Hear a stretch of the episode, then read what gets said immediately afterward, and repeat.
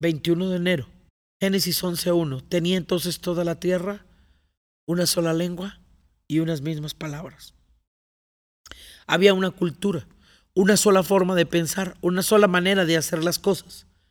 Por eso dice las mismas palabras. A las mismas cosas las llamaban de la misma manera. Si hay una cultura y hay un entendimiento y desde luego un destino, hay un lugar hacia donde ir. Y por supuesto, todos, desde el mayor hasta el menor, son gobernados de la misma manera. Habían cumplido hasta aquí con fructificar y multiplicarse de la manera correcta, pero había otra semilla. Se habían mezclado y la original semilla estaba a punto de morir. Se había infiltrado. Noé les había dejado buena semilla, pero el mal corazón había hecho brotar un fruto malo, una semilla mala. En el reino se había introducido la cizaña.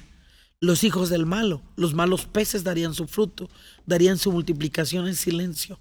Habían crecido en silencio, se había llenado la casa.